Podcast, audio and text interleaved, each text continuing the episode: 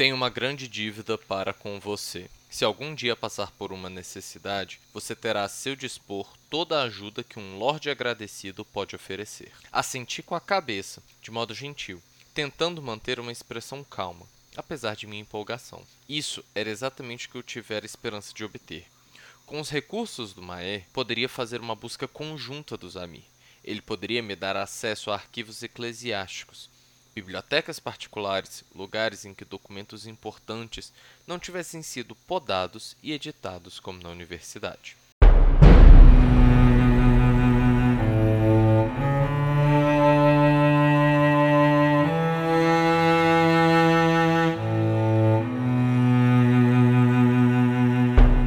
Pessoal, vocês estão ouvindo o 65 episódio dos Quatro Cantos, o podcast de releitura do Crônica do Matador do Rei do Patrick Rothfuss.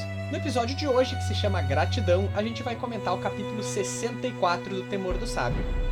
Eu sou o Arthur Maia e estão aqui comigo a Rayane Molinário, Oi, oi, gente, tudo bem com vocês? o Bruno Amorim Bom dia, boa tarde, boa noite, meus queridos, meus amores, meus tudo, tudo, como vocês estão? E a Julia Neves. Bom dia, boa tarde, boa noite, favorito.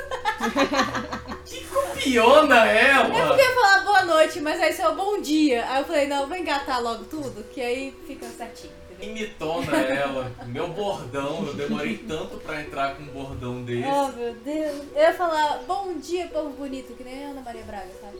Só que aí eu pensei no pessoal que É. assiste à noite ou, né, à tarde. Eu Achou melhor incluir todo mundo. É, né? por quê, né? Não, não vamos, não vamos excluir ninguém, não. Diferente da Ana Maria Braga, que exclui todo mundo sabendo que hoje tem programa dela no streaming, não só de manhã. então. Ah, tem? É? Ah, é? Olha só. Ah, certo que Cara, tem lá vocês no sabem Globoplay. todas as fofocas, Deve eu e ter, o né? a gente é muito desligado, cara. Só Ah, eu não sei, eu tô o supondo. É tipo o rei da fofoca, mano. Né? Infelizmente eu não consegui ouvir a fofoca, gente, porque cortou o áudio todinho pra mim, agora que voltou. A, a nossa questão é se a Ana Maria Braga ah, tem no streaming. Tem conhecimento sobre o streaming dela. Hum, não sei. É, mas deve ter no Globoplay. Vamos descobrir isso aí. Bom, feita essa introdução aí, acho que uma coisa legal da gente comentar é que do último episódio pra esse, a única pessoa em comum é a Rayane, né? É, Verdade. presente. Porque eu não tava, o Bruno e a Julia não estavam também, que a Julia estava de aniversário no dia que a gente gravou aquele outro, né? É, foi. tivemos um bom motivo, pessoal. Estava comemorando, família. Os mundo. 30 anos dela! Não precisa falar a idade. Bruno. É, pro lado, entendeu? Oh, meu Enquanto a Deus do Julia- céu. Enquanto a Julia comemorava, a gente teve revelações aqui, né? Que o Eric contou pra gente que ele já tinha tomado lá o, o óleo do fígado, do. Sério? Sei lá o que que é aquilo. É. Ficamos muito chocados. O quê? O, aquele ó- óleo de fígado de bacalhau? Ah. Ah. é. Não. Isso aí que é fã de verdade, faz Viu? as receitas do livro. Mas ele tomou por um motivo, eu não, não consegui ainda assistir o último episódio. Então, Aí. segundo ele, ele tomou porque a família dele tava perto quando ele era criança. Era tipo um biotônico com tontura, um negócio que foi engordar, ah, sabe? tá. Não foi por conta realmente do livro, não, né? Porque eu falei que eu já Não. Eric.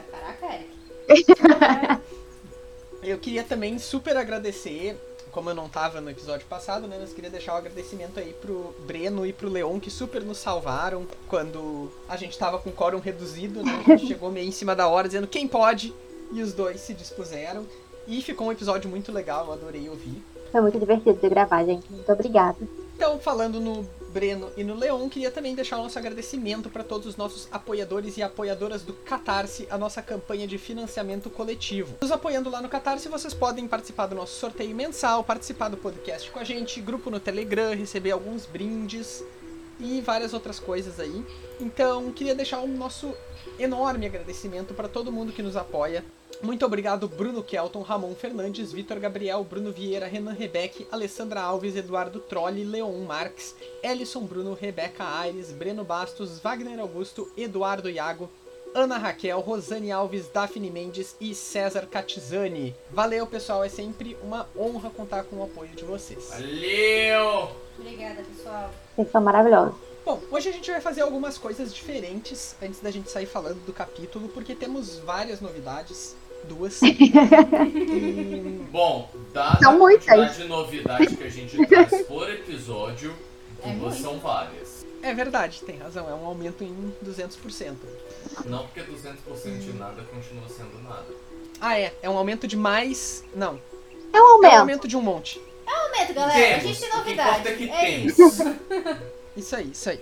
Então eu queria começar passando a palavra pra Julia, que vai, vai ler pra nós um e-mail que a gente recebeu. Isso sim é uma novidade, é um evento, porque a gente, esse é tipo o terceiro um e-mail que a gente recebe. galera. Olha que massa.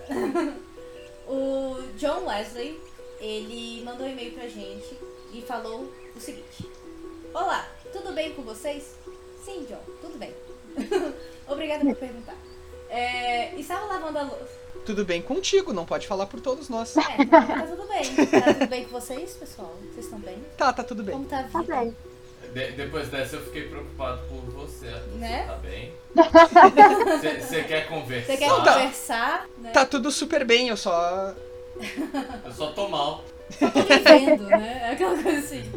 Bom, ele virou e falou assim: Estava lavando louça e ouvindo o episódio 63 e fiquei pensando: se o pessoal de Vintas é tão preconceituoso, pre- epa, preconceituoso com os arcanistas, por que o Kvoth foi indicado para essa viagem? Lembremos que além de arcanistas, ele é bastante difícil de lidar. Verdade.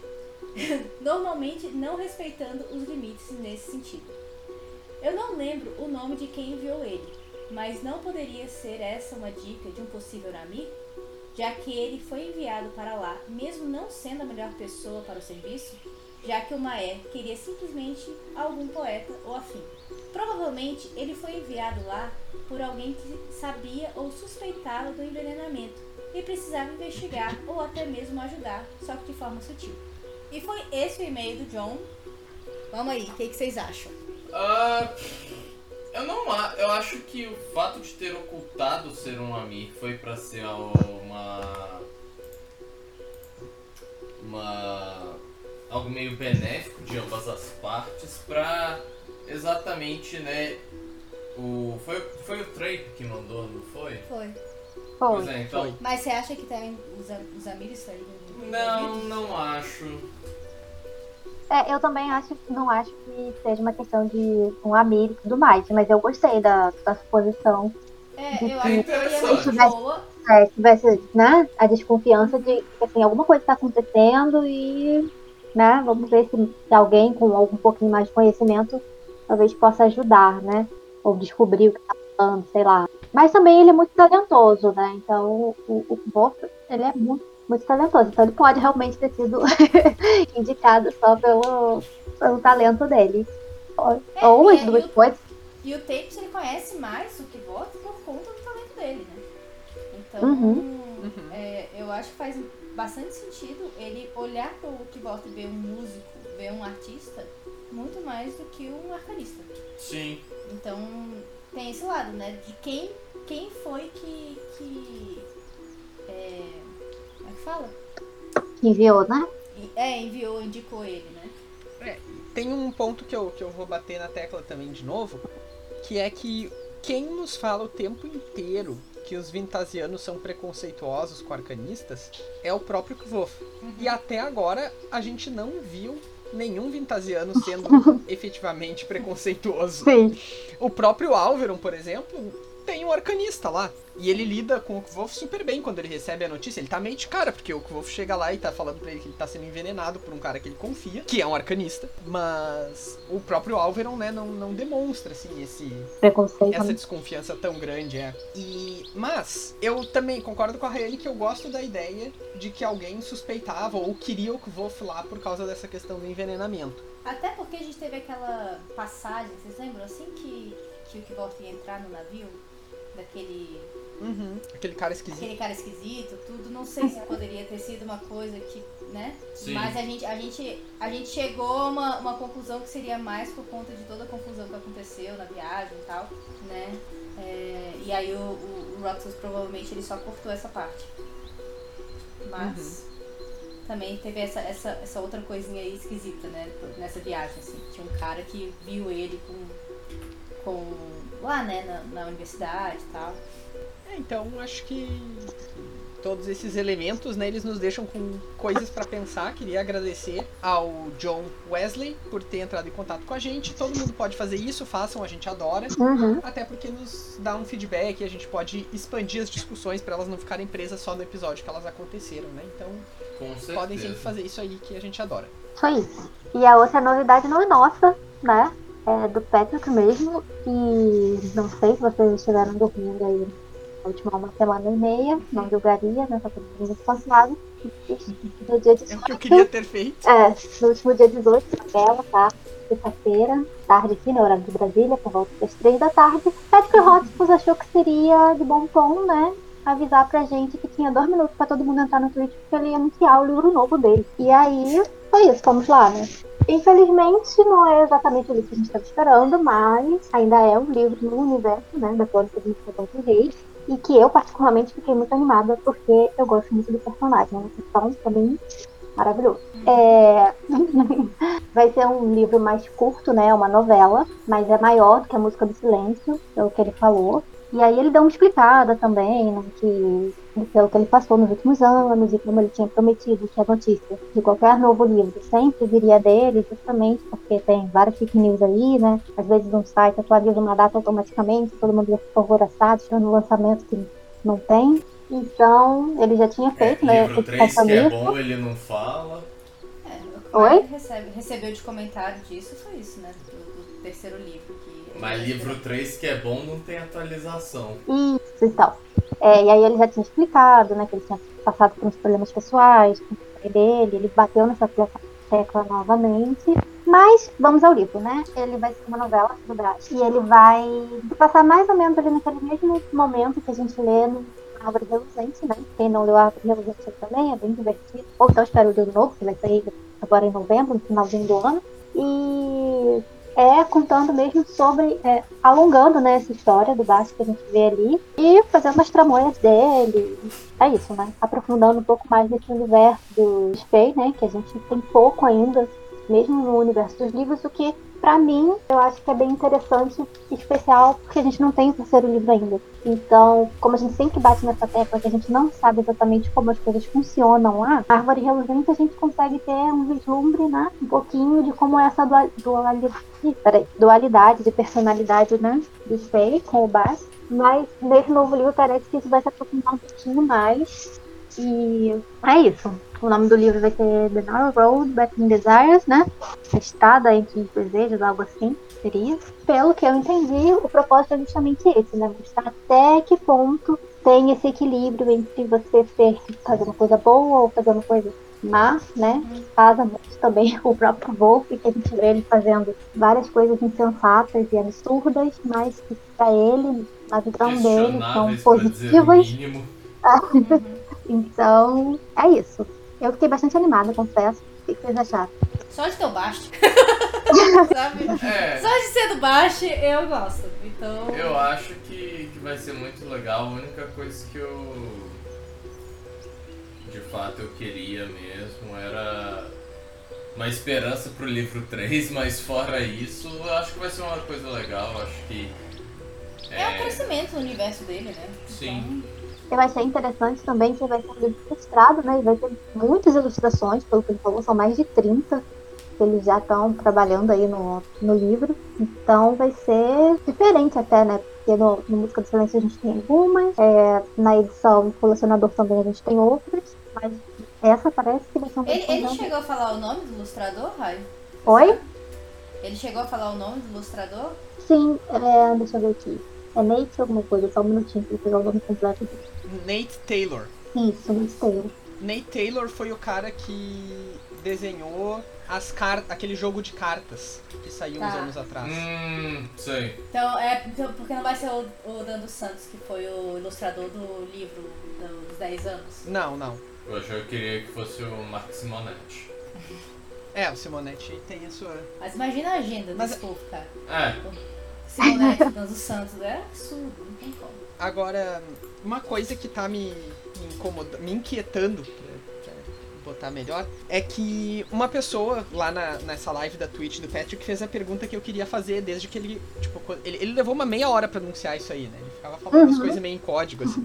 Aí quando a gente finalmente entendeu o que que era, eu fiquei me perguntando e alguém perguntou pra ele se a árvore reluzente ainda vai ser canônica, né? Se ela ainda vai ser a versão oficial daquilo pro universo dos livros, ou se esse novo texto vai substituir a árvore reluzente, né? Sendo uma expansão, se ele vai contradizer, se ele vai, é, se ele vai ser tipo a versão definitiva. E o Patrick Rothfuss disse que a árvore reluzente ainda é canônica, mais ou menos. Então, assim, nesse tipo de questão, que era a questão que mais me interessava de saber, porque eu fiquei muito confuso com o que era esse anúncio a princípio, ainda continuo confuso. Não sei o que isso significa. Não sei se a forma de compor essa história maior, né, esse universo de Tamarind, ah, vai ficar mais complicado agora, porque a gente talvez tenha duas versões do mesmo dia na vida do Bast. Não sei que tipo de, de técnica narrativa ele vai usar para poderia, por exemplo, contar o mesmo mesmo dia de outro ponto de vista, enfim. Acho que não, porque acho que vai continuar sendo Bast, né? No Mas poderia ser o próprio dia Bast Eu tava contando. confuso, no final parecia que eu tava no começo. Mas então vamos ver. Eu, eu, eu não sou tão entusiasta do Bast assim. Eu gosto da Árvore Reluzente. Com, óbvio que com prazer eu vou ler essa nova novela. Mas eu acho que outros cantos desse universo iriam me interessar mais. Como, por exemplo, aquela novela que a gente sabe que ele começou, né? Que é Lane ou Born Again. Achei que você ia falar Doors of Stone. É, essa aí também, essa aí também. Mas, enfim, tem muitas coisas que me interessam. O povo de, de Naugures não é necessariamente a coisa que mais me interessa no livro. Mas eu vou com muito boa vontade, né? Porque tenho a confiança aí. É, Eu acho que me interessa mais justamente porque tá mostrando mais do baixo nesse presente ali, não necessariamente pelo povo lá de Nauguri, mas porque a gente tem essa dualidade dele né, no, no próprio livro, de dois livros, enquanto a gente está nesse interlúdio, no presente ali da história, mas ainda é meio uso, né, pra gente entender se qual é o propósito dele, como realmente funciona essa natureza meio bem e mal, Uhum. daquele equilíbriozinho que a gente não tipo, onde é o limite, sabe? Até onde dá pra ir. E pelo a- meio que uma sinopse, né, que tem aqui, que ele fez, né, do, do conto, parece que ele vai trabalhar bastante nisso, nessa relação, né? Essa dualidade. Realmente até onde você pode chegar pra fazer uma coisa que você acha que é ok, né? Qual é o limite disso? É, um- a única coisa que eu quero, com ardor, que tenha nessa novela é mais dicas sobre o Abade Leodin, que não tem. Que, enfim, ele é mencionado muito de passagem na Árvore do Silêncio, mas pra mim tá gritando aquilo ali, né? Que, Uhum. Na Árvore do Silêncio, na Árvore Reluzente, perdão. A música reluzente Yeah. É, mas enfim, pra mim ali a gente tem muito possivelmente ah, o Eloding disfarçado. Uhum. E eu espero, espero ter um pouco mais pra alimentar essa teoria, pelo menos. Ou pra descartar. né? E esse finalzinho aqui, que você falou do Eloding agora, eu acho o final que ele usou pra essa sinopse dele aqui completamente uma coisa que o Eloding diria, que é afinal, de que serve a sabedoria se ela o impede de encontrar o caminho para o perigo e o deleite? Uhum. Pra que você vai pensar tanto? Pensar é outdated. Esperar, né? Esperar pra ver. É isso. Uma última questão que fica aí para os leitores brasileiros da Crônica do Matador do Rei é sobre a publicação no Brasil. Eu entrei em contato com a editora Arqueiro, que publicou todos os livros do Rothfuss, né, da, da Crônica do Matador do Rei, inclusive a Música do Silêncio. Inclusive a Árvore Reluzente saiu numa publicação da Arqueiro também, que era o, o Príncipe de Westeros, né? Uhum. Mas ainda não tive resposta. Vamos esperar. Assim que a gente souber, também a gente bota nas redes sociais. Minha aposta é que a Arqueiro tá publicando tão pouca fantasia e já faz tanto tempo que eles publicaram a última coisa né, desse universo que eu não sei se eles vão publicar imediatamente. Eu nem sei se os direitos ainda estão com eles. É, pode acontecer que nem a com a Aleph, né? Que a Aleph vendeu os direitos da Brandon Sanderson. Aleph? Era da Ah, sim, sim. Não, desculpa, acho que era da Não, Intrínseca. teve com a Leia por muito tempo. Leia, é, Leia, isso. Nossa, é isso. Eu falo 15 diferentes pra. Vendeu tudo, né? É, a Leia vendeu o Martin, vendeu a Robin Hobb, vendeu o Sanderson. A Leia basicamente só publicava ajuda e uns livros meio nazis. É. é, é o que ela tá lidando agora. Aí ela vendeu É, é essa, público essa porrada de direito, pode ser até mesmo que talvez a arqueiro tenha entrado numa dessas, a gente não sabe. É, até porque a arqueiro realmente tá bem afastada. Uhum. E a Suma tem pegado tudo praticamente, né? Bastante assim, eles estão absorvendo. Eu acho que é importante a gente pontuar assim, que é um momento muito diferente, né? Quando esses livros começaram a ser publicados aqui no Brasil, lá em 2009, acho, ah, não só era um momento de boom do mercado literário, né? Um boom econômico, as pessoas estavam tendo mais acesso, as escolas estavam comprando mais livro, te- tinha todo esse cenário, como também, logo depois, com o estouro de Game of Thrones, a fantasia, especificamente, Teve um teve bom. um boom. De lá pra cá, a gente teve um saturamento desse mercado de fantasia e a gente teve uma crise econômica gigantesca que atingiu muito o mercado literário, né? Então, não sei, não sei. Eu tava olhando no, no- nas últimas publicações da Arqueiro aqui e, em geral, só tem tipo romance histórico Uhum. e umas coisas meio assim. Julia Quinn. Porque isso também tá em alta agora, né? Então, É, exato. Então, não sei qual é o status da Crônica do Matador do Rei, mas vamos ficar na torcida aí pra que eles nos, nos respondam. A gente tem uma edição independente da editora, né? É, Exatamente. Bom, gente, feito isso, então vamos falar do que a gente. eu já tenho aqui meia hora falando só de. É 25 minutos a gente ainda nem chegou no episódio. Mas pelo menos é um capítulo só, né? Ah, O capítulo de hoje, então, é o capítulo 64. Ele se chama Fuga. E começa com o Kvof lendo um livro que o Alveron deixou pra ele sobre a história da família Leclas. E nesse livro, basicamente o trechinho que tá separado ali pra gente é de que os Leclas são uma família muito tradicional, muito antiga, mas que eles passam por uma série de tragédias, né? Tanto externas, ou seja, gente matando eles, gente roubando deles, gente fazendo qualquer coisa né, contra eles, quanto interna, que seria a má gestão, seria irmão contra irmão, enfim. têm sorte, né? Um povo aí meio como alguém que a gente conhece. Exato, é, é o trocadilho que vem com o nome original deles, né? De Leckless pra Luckless, sem sorte. Uhum. E o que eu vou tá lendo essa ficar- parte é ótimo, né? Porque ele tá lendo e ele fica assim, a história é chata. O que, que eu quero saber disso? Como que isso aqui vai ajudar a conquistar alguém? Meu Deus. né? É tipo, cara, se ele acha que é lendo uma parada dessa que eu vou conquistar uma mulher, ele tá muito errado. E isso vindo do que Wolf, né? Então, já não Sim. tem muita noção de. É, já, já é uma pessoa totalmente inadequada para o cargo, vamos dizer assim, né? Ah, Mas que tá claramente já dando uma ajuda, né? É, pelo menos. Bom, ele tá lendo tudo isso e pensando tudo isso, enquanto ele também tá super angustiado, né? Porque os passarinhos não morreram ainda. Ele sabe que o Alveron tá de cara com ele, tá confiando mais no Cáudicos do que nele nesse momento. E ele tá completamente sem saber o que fazer. E ele não chamou Tem ele, uma né? hora. É, não chamou ele e ele tá com Tá medo. irritado, menino. Compreensível, né? Compreensível, total. Claro. Total. Ele eventualmente recebe o Visconde German, que vai lá contar umas fofocas por escrito pra ele, né? Porque o boato de que ele tá escrevendo histórias das famílias se espalhou, então todo mundo tá querendo levar a fofoca das outras famílias pra ele e tal. E também ele ensinou o Kvof a jogar um jogo chamado Tordo, só que o Kvof, sem mais muito cuidado com a posição social dele ali, né? Porque ele já tá meio desesperado, assim, ele pega e ganha 17 ou 18 vezes do cara, né? 18 vezes. Ele até disse que ele deveria ter fingido melhor, né, com o personagem dele que É, o cara ficou chateado. ficou, né? Picotite foi? Mas a intenção dele era justamente que o cara fosse embora pra ele poder ficar sozinho. Sim, sim. Tanto que ele até fala, né? Em outros momentos eu até deixaria o brother aí ficar de boa, eu enrolava ele até ele perder as terras todas. Até Mas, pra ganhar mais, né? mas no momento não rola pra mim. Não quero. Ciente, né?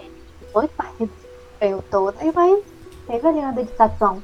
realmente, Teve uma tensão ali, né? Foi ignorado. ele tentou. Tentou. Quando ele eventualmente fica de saco cheio, ele foge. Ele quer ir atrás da Dena. Ele vai pra Baixa Severn. E lá ele encontra ela assistindo uma peça de rua. E essa peça é uma peça que a gente já vem mencionando nos últimos episódios, que se chama Três Vinténs por um Desejo. Que é a peça que tem o Urtigão, né? Aquele personagem que até dá nome pra um capítulo. Alguns episódios atrás a gente falou disso. Que é um charlatão, né? O Urtigão é um curandeiro charlatão Ele fica dando cloroquina pras pessoas por dinheiro. E o Kvolf encontra a Dena assistindo essa peça especificamente. Tem até um trecho do texto da peça, né? Que, que é lido ali. Que é uma fala do próprio Urtigão. A pergunta que eu queria fazer pra vocês aqui é se vocês conseguem perceber algum motivo pra isso, porque não me parece por acaso ao mesmo tempo que eu não consigo perceber nada. Eu tentei ler esse texto, ver se pode ter algum subtexto a ver com a Dena, enfim, esse encontro deles aqui, mas tive dificuldades. É, o, o que eu posso fazer, talvez, uma associação é justamente a briga que eles têm no, ao decorrer do capítulo, né? Ela tá ferida e ele quer. E talvez já curtigão é isso, né? E ele se oferece. Talvez seja alguma, só uma, um linkzinho, assim, sabe? Sem muita pretensão. Mas só no, da briga que eles têm. A única coisa que eu pensei agora, assim. Então, eu acho que tem a ver com, com as duas coisas. Tanto com o que o Sobok está passando, né, em relação ao, aos Cáuticos, quanto o que a Dena passa com o Mecenas dela. Porque nenhum deles é exatamente o que passa tentando ser. Eles fingem ser coisas, né, pra, pra convencer outra pessoa. Caso do Cáuticos é visivelmente essa questão do envenenamento mesmo, né? E o da Dena, né? Como a gente já mencionou em outras teorias, mas não vou entrar muito nos detalhes por causa dos spoilers, mas ele é visivelmente um cara que não é exatamente bom, né? Nesse capítulo mesmo, no decorrer da conversa, como a Julia falou, a gente vê que ele não é um cara legal, sabe? Mas ela tá comprando até então essa versão que ele tá vendendo pra ela, porque também não tem muita alternativa. E basicamente, como o Alvaron também não tinha muita alternativa quando ele tava doente e apareceu esse cara lá supostamente com uma cura. Eu acho que meio que faz alusão a essas duas coisas. Eu Aham. acho que essa é uma conexão dos dois mesmo. Isso é bom mesmo. Essa, essa é, analogia que você fez aí. É exatamente o que os dois estão passando. É isso. É. E o Kvolf, ele tá nesse meio tentando desvendar os dois casos, né? Tanto pra Dena Uhum. quanto pro Maé e tá falhando aí um pouquinho com os dois. Ele é o anti-urtigão. De pouco em pouco, ele vai se provando ser inútil. Quando a Dena vê ele, ela fica super animada, eles nem terminam de ver a peça, logo saem. O que o Wolf diz, a gente até poderia ter ficado pra ver o final, mas eu já sabia o final. Só interessa ele, né? E se a Dena não soubesse? Horas. né? A guria lá super envolvida com a Né? peça e eles vão embora daqui. Tava vendo antes dele chegar. Aham. Eles começam a conversar um pouco, né? Ela fala que ela enviou três cartas pra ele, ele só recebeu uma. É, mas acho que isso novamente pontua aquilo que as pessoas sempre falam da Dena ser sumida, quando na verdade ela faz Ela tanto tenta. quanto ele, pelo é. menos. É, e ela tava. Ela diz até que tava pra enviar mais uma, né? Então, tipo assim, já, já tem aí um. Não, Ela tinha quatro cartas. Quantas cartas o Kibot escreveu pra ela? Sabe? É, ele nunca. Ele nunca conseguiria também escrever pra ela, Uhum. porque ele nunca sabe onde ela tá. E ela nunca mandava um é, endereço de remetente, né? Então. Uma coisa que eu, que eu gosto é como o Rothfuss trabalha com o mundo com outro tipo de comunicação. E ele faz isso de uma forma muito consciente, assim, do tipo, essa gente não tem WhatsApp, entendeu? Uhum. E eles não têm nem telefone, né? E tudo que eles podem fazer é mandar uma carta, e a carta leva tempo pra chegar. E torcer pra assim chegar. como as pessoas. Oi? E torcer, pra torcer pra chegar. chegar. É. E torcer pra chegar, exatamente. Então todos esses momentos de desencontros do Kvolf e da Dena, assim, me parece que, que evidenciam muito essa má comunicação. Ou não má, né? Mas é uma comunicação que tem bem menos tecnologia do que a gente tem. Às vezes não é nem má, às vezes é só inexistente. É, exato. E eu acho legal esse. co- Como a gente é obrigado a entender uma lógica que é diferente da nossa. Uhum. Sim. Bom, um assunto no qual eles logo chegam é que a Dena conta toda animada que ela está sendo oficialmente patrocinada. E aí o que o Wolf descobre não tão animado assim que ela está sendo patrocinada pelo Mestre Freixo. Uma coisa que me chama a atenção aqui é que quando a Dena tenta lembrar como é que o Wolf chamava ele, ela fala o Mestre Olmeira.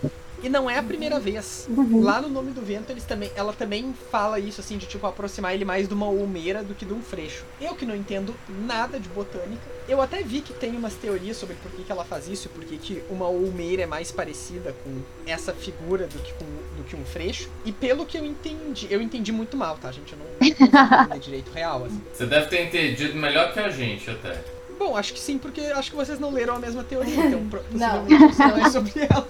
Mas acho que se vocês lerem, vocês vão entender melhor que eu. Mas o ponto é que, pelo que eu entendi, a folha da Ulmeira, ela é tipo uma grande folha que parece ramificada. E aí as pessoas estavam associando isso do tipo. Se o mestre Freixo faz parte do Chandriano, não é só um indivíduo, na verdade, ele é várias Vários. pessoas que parecem uma só, enfim.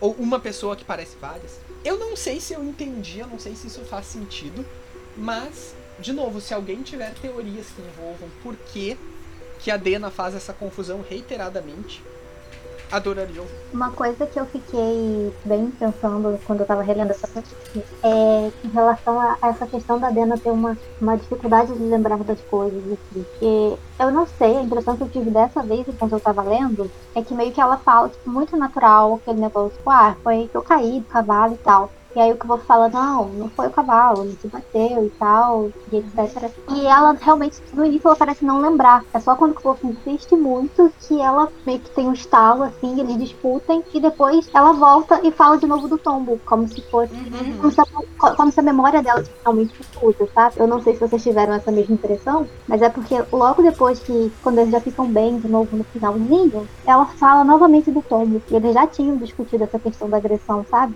E é de uma forma muito natural, assim, não parece pensada, sabe? Calculada. Então, não sei. Eu não sei se também. é, ela realmente não, não tá lembrando direito das coisas. Isso também atrapalha um pouco o desenvolvimento dela em relação ao- mestre, né? Aí, sei lá, fiquei muito pensativa dessa vez. O que eu tinha entendido, na verdade, é que são coisas diferentes, né?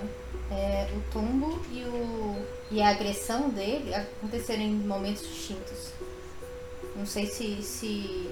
Ah, Então, no comecinho, quando, quando ela menciona alguma coisa assim de dor e tal, vou falar, ah, mas olha como ele se trata. É, quando eu te mostrei lá, você estava machucada. E aí ela falou assim, ah não, eu, eu tinha caído, foi um tombo, não sei o quê. E aí o que Wolf insiste, ele que insiste. Ela fala, não, você me contou. Aí ela fica confusa. Aí ele até fala assim, não, você me... Aí que ela lembra, né, no negócio da Dênera. Aí ela meio que tem um estalo, assim, e aí ela muda o discurso. Ela fala, ah não, ele teve os motivos dele, tá tentando salvar, etc e tal. Só que aí depois ela volta a falar do tombo de novo. Depois, bem no finalzinho mesmo, quando ela fala em É porque relação ela vai levantar, é porque ela vai levantar e sente a dor, não é? Que aí ela, Sim. ela comenta do. Ah, aquele cavalo, não sei o quê. É porque eu acho que são, Aham. são, são momentos diferentes. Dores e momentos diferentes, entendeu?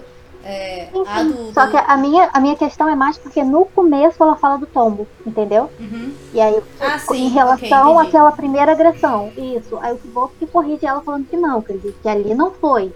Pode ter caído depois. Uhum. Mas Ah, agora entendi o que você E ela, entendi fica, agora. e ela fica bem confusa e aí ele vai insistindo, né? E ele, e ele fala pra ela, não, você me contou e tal. E aí ela meio que tem, né?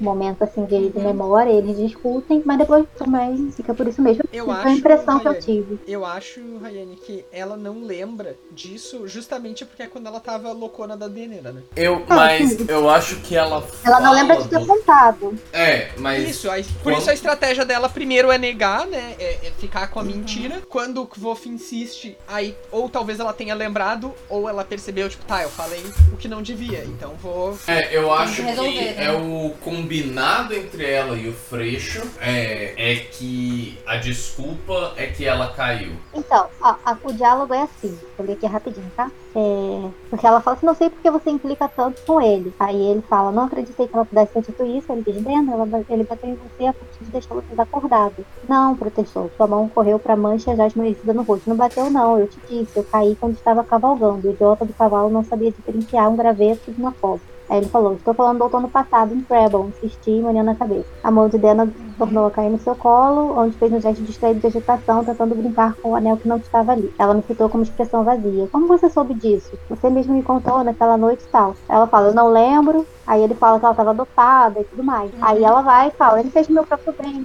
Mas eu achei realmente que ficou muito estranho essa questão do cavalo, É, entendeu? porque provavelmente foi, foi novamente uma agressão, né? E ela já. É, foi aquela coisa do associar, né? Não, foi o cavalo, não sei o que, já é a primeira desculpa. Aí tanto que o que eu falo, não é essa agressão que eu tô falando, tô falando daquela que aconteceu lá, em, lá atrás, né? Então. Pode ser também, não sei. Eu só fiquei muito pensativa nessa parte. Bom, nesse durante essa conversa dele sobre o Mestre Freixo, o Kvolf ele perde um pouco aquela espécie de naturalidade que ele. Porque quando o Kvolf tá interagindo com a Dena, por mais que ele fique super autoconsciente, parece que ele sempre acerta, né? Ele Uhum. sempre acerta o tom, Uhum. ele sempre flui naturalmente. Até mesmo aqui quando ele ele- falou, você tava dopada. É.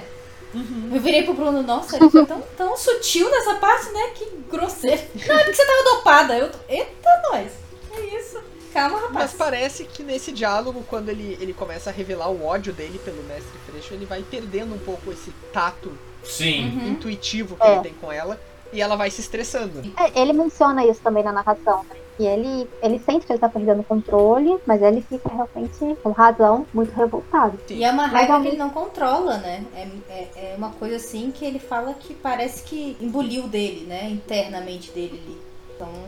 Sim. Isso volta muito na questão também que a gente já tinha falado alguns episódios atrás, que a gente entende, consegue entender o lado dele, né? Porque a gente nossa, como que ela tá passando por isso, Uhum. experimentando isso, mas não é tão diferente da relação dele com as outras situações que ele se envolve. A própria relação que ele tá com o Maera, tipo, o cara pode acordar e decidir matar ele, sabe? Ele tem que ficar ali com o cara, ele não tem muita escolha também. Ele ficou dias preso no quarto esperando o cara fazer um sinal que queria dar uma atenção pra ele. Então, são coisas que, que é, é uma questão de.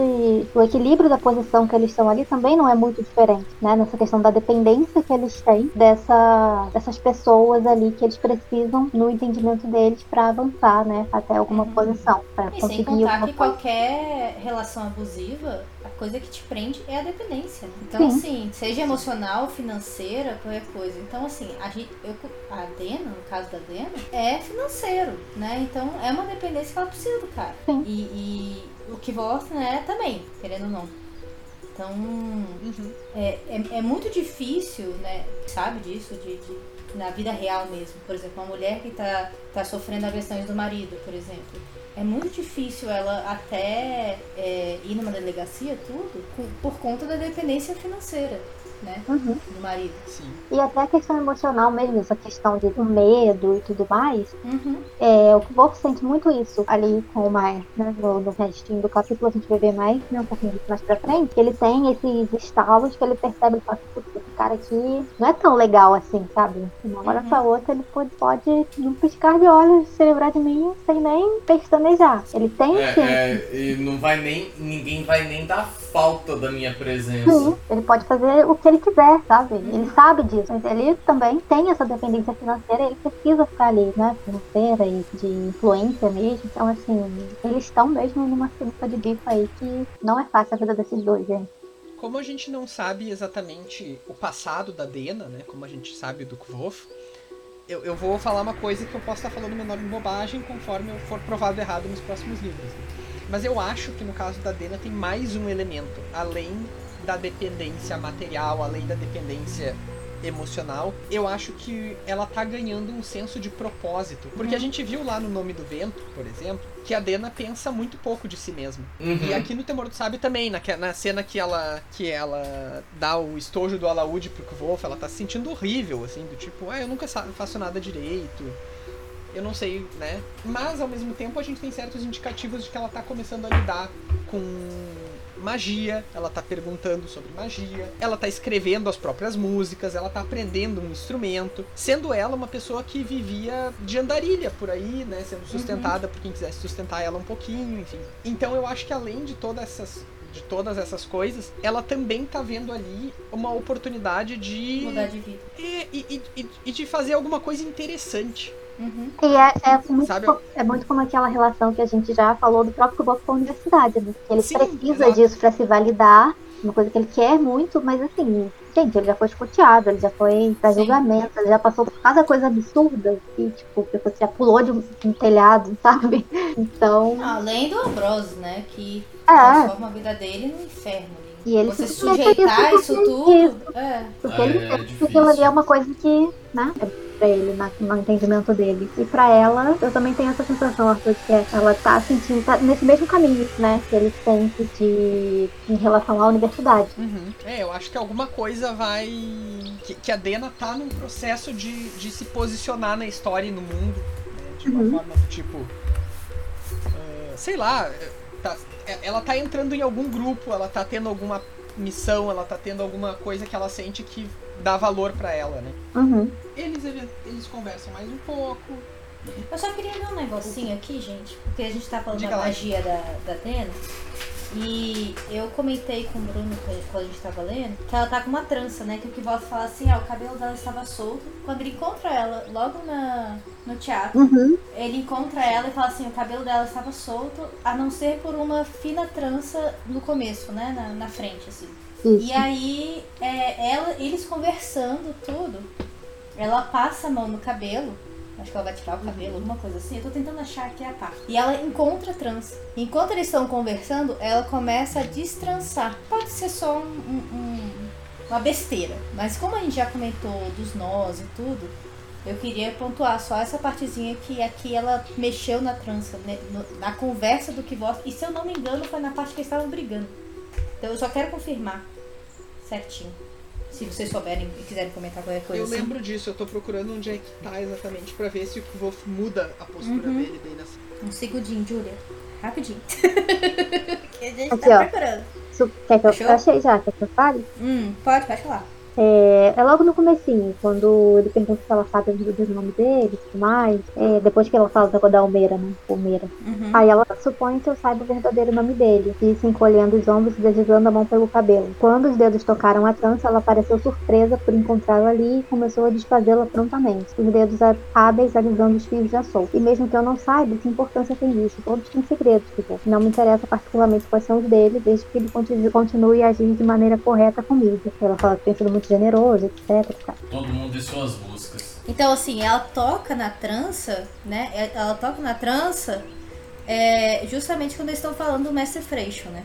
Uhum. É, é justamente no começo da conversa do Mestre Freixo. Isso. E, e o Wolf fala que ela parece surpresa, né? Quando ela encontra a trança e aí ela começa a desfazer. Eu até pensei Pois. que não poderia ser, sei lá, ela tentando convencer ele mudar de assunto, usando magia, alguma coisa assim. É, Eu Mas pensei, na verdade, Que era, era da trança. Aham. Era, era da trança, na verdade, ela se encontrar com o Kivota. Ela fez essa trança meio que pra atrair ele, não sei, ali pra, pra, pro teatro ali. E aí Eu ela. acho que isso é pra sessão de spoiler. A gente já comentou do negócio. Já comentamos em outros episódios, não? Eu não lembro se isso é spoiler ou não. Desculpa, gente. Eu, eu também não tenho certeza se é spoiler, pra falar bem a verdade. É uma Pois teoria, é. né? Mas não sei. É uma teoria, não, não, tem é- nada é- é- concreto. É eu não sei se, o- se os nós ilianos já foram mencionados. Exatamente, eu não tô lembrando dos nós ilianos, por isso que eu também tô comentando isso. Então, pessoal, rolou um leve spoiler aqui. Sinto Julia, corta muito. esses últimos 5 minutos. Ai, ai.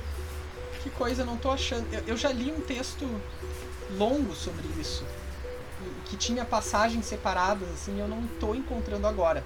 Mas já que a gente tá falando, né, já que é possivelmente spoiler, deixa eu, eu lançar uma teoria aqui. ah, conectando algumas coisas. Mas eu posso estar bem errado também, que é o seguinte. Ah, quando a Dena tá lá na eólica perguntando pro Kvof, pro Simon e pro Willan ah, sobre uma mágica que tu escreve as coisas e as coisas viram verdade ou as coisas acontecem. E, aí, e é a partir daí que todo mundo teoriza que ela tá, tá trabalhando com os nós ilianos, né? Uhum. Como uma forma de mágica. Se a questão é essa, as pessoas supõem que as tranças dela são formas de convencimento, são formas de, de tipo, dar uma. Manipular a pessoa que tá conversando com ela, né? Minha teoria é: ela não gosta, ela não quer fazer isso com o Kvof. Hum. E portanto, quando ela tá conversando com ele, ela percebe a trança e pensa: putz, não, não É quero fazer isso. E ela começa a desfazer. Qual pode ser uma coisa que me faça estar errado sobre isso? Se a gente for olhar outras cenas com o Kvof nesse livro, especialmente, mas mais pro início do livro, e ela tiver Com trançado. assim. sempre de tranças e evidenciando as tranças e tal. Né? Se, se isso for o caso, aí eu acho que eu tô errado. Mas se não, eu acho que seria uma explicação possível. Faz sentido. Uhum. tô fechando aqui as nove abas que eu abri Notes, tentando encontrar as, as citações. Eu acabei de olhar aqui, né? que Eu encontrei coisa aqui pra pesquisar, e em relação à trança, nesse livro, em relação a Dena e ao cabelo dela, é a primeira vez que menciona nessa cena. Eu sei que ela vai ter outras cenas com tranças depois, mas muita coisa vai ter acontecido até chegar nisso, então talvez a minha, minha teoria esteja indo num caminho legal. Mas daí vamos falar disso no spoiler. né? Bom, dito isso, então, tem mais alguma coisa aqui de Dena e Wolf? Wolf conta umas fofocas pra ela, faz umas piadinhas. Ela disse que ele é- ele é péssimo fofoqueiro. É, aí ela, ele se oferece pra cuidar dos machucados dela, ela faz umas piadinhas de volta. Nossa, essa, essa, é Essa muito do boa. médico foi boa. É. Foi. A do médico foi boa, va- vamos, vamos ser sinceros. E ele fica todo sem graça. Ai, ai. Mas eu queria apontar que ela disse que se eu deixasse alguém brincar de médico comigo, seria você. Mas por enquanto eu mesma cuido disso. Olha que fofo. Eu, eu acho que é um pouco mais do que a piada isso aí. Ah. assim. É? Ô, Só de leve. Por enquanto, que ela falou. É. É, mas eu acho que talvez se a gente voltar um pouquinho lá no início né, da, do questionamento em relação ao urtigão e tudo mais, esse final também pode ter alguma referência com a peça, né? Que é ele se Uhum, oferecendo pra aham. cuidar dela e ela falando que não, que ela sabe fazer. Provavelmente ela não sabe, mas ela também tá se virando. É. Ela É. sabe aonde essa conversa vai parar. então também pode ser a própria Dena. Bueno, gente, então vamos de volta pra fortaleza do Maier. O Kvolf chega lá, ele vê que agora, em vez de um guarda na porta dos aposentos dele, como tinha quando ele saiu, tem dois. E eles não acharam legal a ausência dele. É porque ele realmente fugiu, né? Eu acho que a gente não É. mencionou isso antes. Ele abre a porta, tá de cara com guarda, e aí o cara fala, ah, vou te seguir pra onde você for. Legal. Tá bom, tenta a sorte aí, otário. É. Aí o Wolf não acha muito legal e pode, né? Igual ele faz sempre. E agora ele voltou com a cara mais lavada do mundo. Pela Que é a porta da frente. É. Não, gente, já tava assim Isso. quando eu cheguei. E isso eu acho que é uma coisa que ter visto a Dena fez com ele, né? Tipo, ele tá mais confiante, ele tá Uhum. mais Uhum. impulsivo que ele já tava antes, porque ele já tá com medo do, do resultado das consequências ali, mas acho que tem um agravante aqui de ter visto a Dena e tal. Sim, com certeza. Ele, logo depois disso, ele meio que joga verde, né? Ele diz, e o, e o Alveron, sabe? Sabe disso aqui? É, sabe que vocês estão aí pra me, me ficar me seguindo? Joga Ele verde colhe muito maduro. Aham. Ele percebe então que quem deu essas ordens aí foi o Stapes, né? O Álvaro nem sabe disso. Então ele vai lá fazer o que qualquer pessoa razoável faria, que é confrontar a pessoa mais rica e poderosa que tu conhece. E a, e a segunda pessoa mais rica e poderosa do mundo. Exato. Não, e ele nessa fase, ele tá, né? Ele fala assim, não, o Stapes tá. Me concluo lá com ele, agora eu tenho certeza que eles É. estão matando o Maia juntos. Eu tenho certeza absoluta, eu vou lá agora. E ele vai, cara com a coragem. Suas definições de burrice foram atualizadas com sucesso. O Kvof, quando ele vê que o Álvaro tá enfurecido com ele, é a ira de um homem gentil, né? Mais ou menos gentil caso. É, mas é aí que ele percebe que ele teve sempre pensando que se ele soubesse as regras, ele poderia evitar as consequências de alguém querer o mal dele. Mas que nesse caso isso não se aplica, porque não existem regras pro que o Alveron pode fazer com ele. Né? O Alveron não tem nenhum impedimento pra mandar matar ele, pra sumir com ele, fazer o que quiser, basicamente. né? E aí ele fica, ops, Acho que eu passei dos limites, né? Talvez eu tenha Não passado um pouco. só- Quem sabe? Quando ele tem essa percepção, logo depois, pra sorte dele, entra o Stapes, que tava só entrando por ali porque ele iria provavelmente se livrar de alguma coisa que tava nas mãos dele. Tanto ele quanto o Maier percebem isso e questionam o Stapes, que acaba dizendo que tem um passarinho morto. Se não é isso não é um poder do protagonismo, eu não É. sei o que que é. E aí, não só eles descobrem que aquele passarinho está morto, como a gente descobre que o Stapes vem trocando os ligeirinhos e pegando novos há vários dias. Desde o primeiro dia, praticamente. É, ele morreu na tarde, né? O primeiro morreu, Morreu na... na, na madrugada. É, eu acho muito fofo ele ficar trocando os... Eu sei, assim, deu tudo errado porque volta, mas eu acho fofo a consideração dele ficar trocando os passarinhos, sabe? Eu também acho, e eu acho a parte que ele começa a se explicar. E ele Ai, começa a chorar. É, ai, você Ai, tava tão feliz. eu não queria deixar vocês tristes com os passarinhos morrendo. Aí todo dia ele ia lá e trocava os passarinhos. Às vezes seis, sete, oito passarinhos ele ia lá e trocava enquanto o cara tava, sei lá, no banheiro. Uhum. É muito bonitinho. É muito fofo. É uma dedicação que, É. Rara. aplaudir. Tem duas coisas que eu queria apontar aqui, que são. A primeira é que a gente descobre nessa cena o primeiro nome do Alveron, Uhum. que é Lyrand. Uhum. O que eu achei curioso é que eh, no inglês o Stapes vai mais longe, ele não chama ele pelo primeiro nome, ele chama ele por um apelido. Ah, é? Chama ele de Rand. O cara tem moral, né? Então, Pois é, não. é, é mais uma coisa que mostra que eles cresceram juntos, realmente. Uhum. Quando falam que ele é Aí a gente tem a segunda sem noção do. do que volta, né? Ele começar a chamar o Alveron assim. Eu me lembro que da primeira vez que eu vi, eu saí com uma impressão razoavelmente forte de que o Alveron e o Stapes eram um casal. Sim, E dá, aí? Eu fui reler e tal, e pensei, não, pode ser, né, mas pode ser forçação minha também, porque talvez não tenha nada aqui e tal. Mas aí quando eu tava lendo essa cena, é essa cena que me, que me dá essa impressão. Que é quando, não só, né, ele começa a chorar, daí o Alveron vai lá e abraça ele e tal.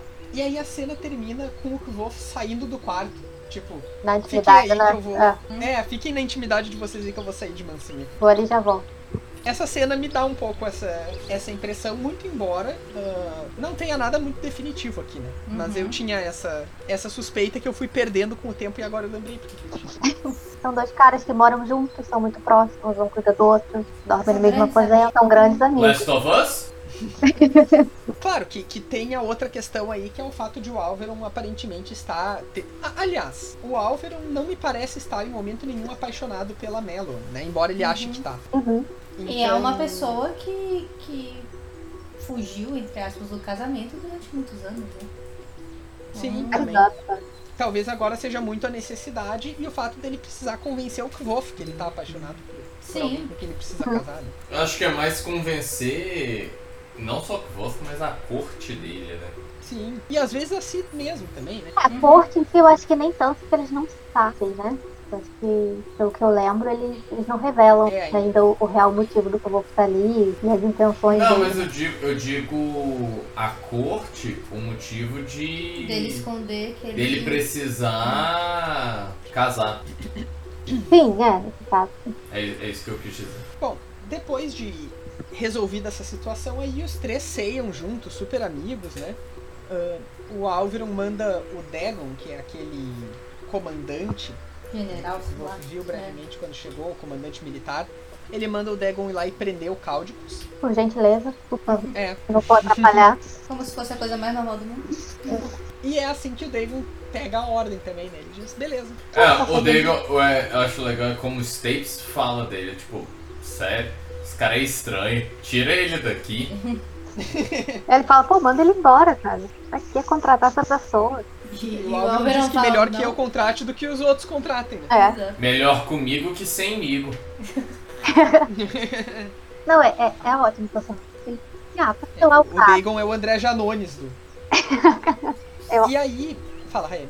Eu acho ótimo essa cena, porque depois que ele fala isso, fala, ah, por favor, prender o cara assim, sabe? Por favor, por gentileza. E o Dagon fala, tá bom. E aí o Kvolf meio que fala assim, ah, mas né, não deve ser muito fácil, ele é arcanista e tal. E aí o Álvaro fala, é mesmo, né? Então faz o seguinte, amarra a mão, amarra o pé, corta os polegares, é, bate um pouquinho se quiser também, só não mata, não precisa matar não. Mas aí É o resto você pode fazer, tá bom? E aí ele fala, tá bom, beleza. E o Kvolf fica realmente mais assustado ainda, porque ele percebe que realmente É poderia ser tipo assim, ah, o que, que, cê- que mais você quer? Você quer. Como você quer que eu te entregue ele? Morto, escalavrado? É, né, nesse momento que ele realmente percebe assim, é, eu tava. Eu tô, tá- eu tô andando em cacos, sabe? É, Tem que tipo, ia ser ele, né? Uhum. Tipo assim, eu tava fazendo merda, tio. E esse diálogo todo deles, eles têm um tom muito tranquilo, assim, tipo, ah, vai chover amanhã? Vai. Se a gente matar aquele cara? Vocês acham? Exatamente. Pior que é bem isso. É, uma coisa muito calma, assim, natural do dia a dia, sabe? Bom. Ai, nossa, minha garganta tá, não tá legal. Né? Bom, passado isso, o Stapes brevemente menciona o nome dos passarinhos, né? Que são os passarinhos Calanfi, que é o mesmo nome da família do Roderick Calanfi, rei de Vintas. Também é o E nome aí, da. aqui- É, desculpa. Fala, fala. Também é o nome da rainha do Deus. É verdade, né? Uhum. Vó da City, é isso aí, né? Uhum. Nossa, faz tanto tempo que eu li esses livros e aí quando eu li um deles que tava muitíssimo chato, eu pensei, é, deu. Mas os primeiros eu tava curtindo. E, bom, os Calanfin, então, tem, tem uma possível simbologia aqui, né? A gente sabe que esses livros se chamam A Crônica do Matador do Rei, e o Kvof tá efetivamente matando os Calanfi à torta e à direita. Viu, Os passarinhos. Já matou o rei, vocês que não Olha perceberam. só. Já tá tudo resolvido. E a gente aqui batendo cabeça. Eu também li algumas teorias sobre isso, mas eu vou guardar elas.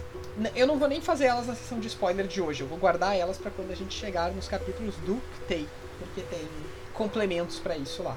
Mas por hora eu acho que uma coisa que a gente pode especular aqui também, então, que tá o rei ah, morto pelo Kvof pode ser uma espécie de foreshadowing aqui, né? Uhum. O fato de que ele tá matando esses passarinhos calanfe. Tem o bom. Cadê o caldo? Ah, é. Então, quando eventualmente os guardas chegam no- nos aposentos do Maer, e é pra proteger ele, porque basicamente o Cáudicos sumiu, fugiu. O que faz o Wolf concluir que a única coisa possível que o Cáudicos pode ter se dado conta é que o Álvaro tinha parado de mandar o próprio Wolf lá buscar o remédio. Então percebeu que tinha algo estranho. Mas fora isso, né, ele, o, o Dagon então vai atrás dele. E é isso aí, né? O Álvaro diz que ele não pode recompensar o Kvolf como o Kvolf mereceria, porque isso chamaria a atenção e o Kvolf não quer que ninguém, e o, e o, não quer que ninguém saiba dessa história de envenenamento. Mas ele diz que ele deve uma pro Kvolf, né? Que pode ser pedida quando necessário. E pra gente fechar o capítulo, quando o Kvolf tá saindo, o Stapes para ele e agradece muito e diz que, enfim, ele é muito grato por tudo que o Kvolf fez. E dá pra ele um anel de prata e um anel liso e branco que tinha o nome do Kvolf grafado. Mais comentários desse capítulo? Eu tenho um, mas é spoiler. Tá, então vamos pra sessão de spoilers. Além do spoiler que você já deu? É, além do spoiler que eu dei, exatamente. Ah, fala antes mesmo então já. Na verdade, é um spoiler que. É, é uma curiosidade, na verdade, não é nem um spoiler, mas é uma curiosidade, mas é um spoiler do próximo capítulo, eu acho. Aham. Próximo episódio. Eu nem sei se eu falo agora ou se eu falo no próximo episódio. Pra vocês terem ideia. Bom, então agora a gente vai pra nossa sessão de spoilers. Portanto, se vocês não terminaram de ler O Temor do Sábio, não leram A Música do Silêncio, A Árvore Reluzente, How Old Holly Came to Be, o Prólogo das Portas de Pedra e possivelmente qualquer coisa que a gente venha a saber sobre The Narrow Road Between Desires, que sai no dia 14 de novembro, já está em pré-venda na Amazon. Parem de ouvir aqui, leiam tudo isso, se interem de tudo, roubem os arquivos do Rothfuss pra ler esse livro aí também que não saiu, e aí voltem pra gente poder falar então com full spoilers. Fala aí, Julia. Na verdade é uma curiosidade, né? Como eu falei, não é um, um- um spoiler assim. Mas Stapes, o nome Stapes, eu tava pesquisando. Porque eu queria saber, eu queria ter uma visão mais ou menos como é que ele é. Eu tenho uma visão meio. meio grandalhona dele, assim, uma coisa bem, né, caricata, assim, eu queria ter uma outra visão dele. E aí eu vi um pessoal do Reddit comentando que o nome Stapes é uma anatomia de um osso do, da- do ouvido. Que é justamente o formato de um anel. E eu achei isso extremamente curioso, porque o, o, o anel que ele dá pro Kivos, a gente depois descobre, né? Que é um de osso. E aí, então, é justamente. O nome dele vem desse anel. Olha que bacana. Eu achei bem legal. louco. Ou seja, ele, ele dá a coisa mais profunda que ele, ele, ele dá o seu nome pro certa Exatamente. né? Ele dá a essência dele. Exatamente. Eu achei muito legal essa curiosidade. Ok, E- isso foi muito rock and roll. né? E aí isso a gente sabe que é uma- um, um- link com ele pra, muito forte, né? Então, É como você falou, é como se você estivesse dando o melhor dele, o nome dele pro, pro Kivos. E é E a gente sabe o quanto que o nome significa nessa. uhum, nessa história. Então, isso pode ser um. um- com certeza. Foreshadowing. É, isso aqui foi, foi, foi totalmente pensado pelo. Porque o cara falou assim, ah, não Ah, sei, eu não sei se isso aqui foi coincidência. O cara, se for coincidência, ele, ele, ele acertou na, sabe, na Mega Sena. É é uma coincidência até demais. É, então assim, Uhum. é, com certeza isso foi pensado. E isso é uma coisa que a gente pode estar vendo mais pra frente aí, alguma coisa do Stapes com o Kivos. Ah, muito legal, gostei muito. Bom, gente, então o outro comentário com spoiler que eu tinha pra fazer aqui tem a ver naquela linha do que a gente tava falando com os nosilianos, da Dena e tal. Eu achei alguém que fez um comentário aqui no Goodreads. Essa pessoa se chama Joel e ele elenca então as passagens onde o Kvof e a Dena estão estão conversando e ela usa os nós ilianos, né? E de fato, a primeira vez que ela está com tranças é nessa passagem. E ele, ele, ele, até acha que tem uma mudança de tom na conversa quando ela desfaz a trança. Eu acho que não. Eu acho que ele já tá meio de cara e tal. Então aqui me parece que é tipo assim, ela se deu conta que tava com a trança e tirou porque não queria que aquilo influenciasse, influenciasse ele. Só que depois disso eles brigam e a próxima vez que eles vão se rever. Ah, não, perdão. A, as tranças estão bem presentes na briga deles, tá? E daí a gente vai destrinchar essa cena quando a gente chegar lá. Acho que não tem por que fazer isso agora. Até porque já é daqui a pouco, né? Mas lá pro final do livro, de novo, daí ela tá com as tranças quando ela encontra, reencontra ele. E ela não faz muita questão de mexer também. Aí uhum. naquele caso ela fica com as tranças. Então, assim, talvez ela tenha se desencantado, talvez, né? Ela tava, de certa forma, com um certo rancor, assim, enfim. Mas essa regra pessoal dela pode ter mudado. Eu gostei da minha teoria, no fim das contas. É, tem uma das cenas que, dessa que eles vão se encontrar mais pra frente, que ela ativamente faz uma trança enquanto eles estão conversando. Sim. Mas é mais pra frente. É, então, então tá, algo mais, gente? Pode chegar. Acho que é só isso. Sem spoiler. Oi? Não é da minha parte sem spoiler também. Nossa, vocês falaram várias coisas, eu não entendi nenhuma. Ninguém tem spoiler, mas acabou. Tá, então fechou. Tá. Acabou se que era doce, entendeu? então tá, pessoal. Então tá, pessoal, a gente vai ficando por aqui com o nosso episódio 65. E se vocês quiserem se comunicar com a gente, nos fazer como fez o John. É. O John, que nos mandou um e-mail. Vocês podem fazer isso, vocês podem se comunicar com a gente pelas redes sociais, o que é sempre ótimo porque a gente continua as conversas que a gente tem aqui com a interação de vocês, né? Então, como é que eles podem fazer aí para se comunicar conosco, Rayane? Então, vocês podem mandar lá no e-mail, igual o John, é podcast os arroba gmail.com, tudo por extenso. No Facebook, que é os quatro cantos. Aí tem o Twitter também, que é arroba os quatro numeral cantos. E no Instagram, que é podcast os quatro numeral cantos. Então, no Twitter e no Instagram, quatro numeral, no resto é tudo por extenso. E aí vocês podem mandar os comentários, as teorias de vocês, ou alguma teoria legal que vocês viram por aí. E é isso, a gente fica muito feliz. A gente gosta muito dessa interação com vocês, gente. Obrigada, John, pelo e-mail, mais uma vez. E se vocês tiverem qualquer comentário sobre a teoria do John, também comentem aí, galera. Vamos. É verdade. Eu particularmente gostei muito do, do finalzinho ali, né? De que alguém pode ter realmente. É, é, é como, como a gente fala, nós aqui aqui agora, né? Porque tem o Eric e todo mundo. É, aqui no momento estamos quatro cabeças. Quanto mais cabeças pensando, melhor, né? Então... Uhum. Isso aí. E lembrando que vocês podem se tornar nossos apoiadores no Catarse em catarse.me barra 4 cantos. A gente volta em breve com o nosso episódio 66, no qual a gente vai discutir os capítulos de 65 até o 67 do Temor do Sábio. Até mais! Tchau, gente. Até a próxima. Tchau, tchau! Tchau, povo!